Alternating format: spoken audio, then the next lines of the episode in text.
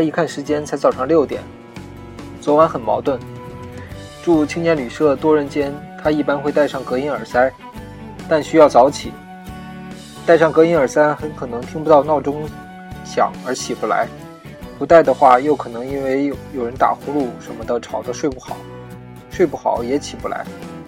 最后选择了信任生物钟闹钟，他设定了生物钟闹钟八点醒，即在自己脑袋上敲八下。然而现在才六点，是谁悄悄拨快了他的生物钟？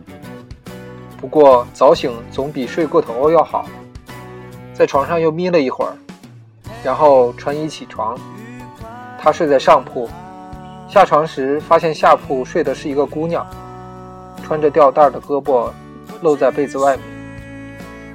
刷牙洗脸完毕，整好背包，来到服务台退房。杜片儿已经坐在昨天那个位置等他。我送你去公交车站吧。两人走到黄蟹甲的公交车站，买了一杯豆浆。很快八幺幺路来了，丁西半跟杜片儿告别，跳上了车。根据网上的信息，坐公车到武汉火车站大约需要一小时四十分钟。如果碰上堵车，可能需要两个小时多，而且下了车还要走一段路。安全起见，他预留了三个多小时的路时。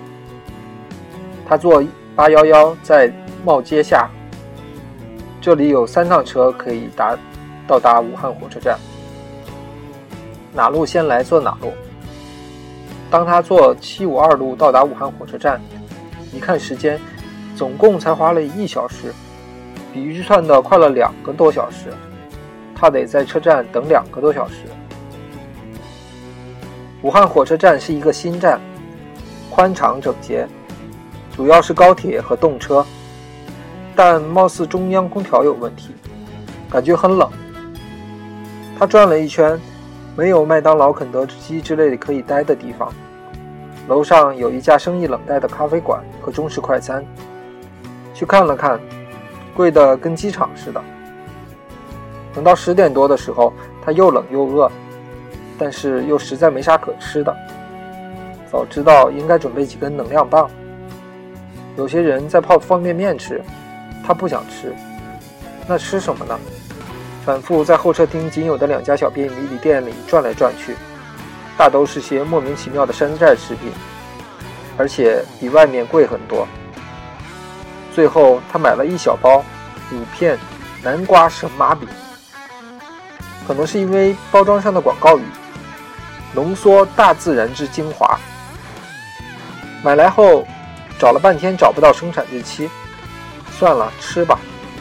一吃，fuck，简直是浓缩难吃之精华。皱着眉头吃了一片半，扔掉了。十一点五十，准时登上高铁列车，速度很快，提升了提升到了三百多公里每小时。他戴上随行听耳塞。迷迷糊糊的睡着了，突然惊醒，发现周围少了很多人。他紧张的站起来看外面，由于他坐的是第一节车厢，窗外根本看不到站台有关信息。这个时候刚好有个人上车，丁西半一把拉住那个人，问：“这是什么站？”那人说：“长沙啊！”赶紧拉行李架上的包，可是包卡住了。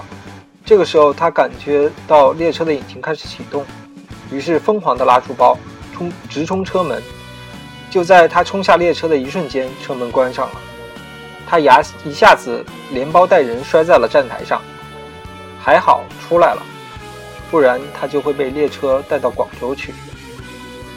走出长沙站，发现出口有家麦当劳，马上进去要了杯咖啡和汉堡，缓口气儿。感觉长沙的交通非常糟糕，到处塞车挤车。晚上，坐机场大巴来到长沙机场，他先去办登机牌的柜台问：“我这包能带上去吗？”机场小姐犹豫了一下，说：“还是托运比较稳妥，但你得把挂在外面的鞋放进去。”丁七办自己也有点奇怪，为什么要带这双回力鞋？这双鞋跟一般的回力鞋造型相当不一样，设计诡异，做工讲究。他穿了大半年还不想扔掉。我不想放进去，他说。那肯定不行的。那我带上飞机。好吧，随你。航班大约晚点了半小时。他发现乘坐的是一家没有听过的小航空公司，空乘服务人员都是男的，无正餐。他们提供的报纸上刚好有一处填字游戏，这是丁西半最热衷打发时间的玩意儿之一。从口袋里掏出一支笔。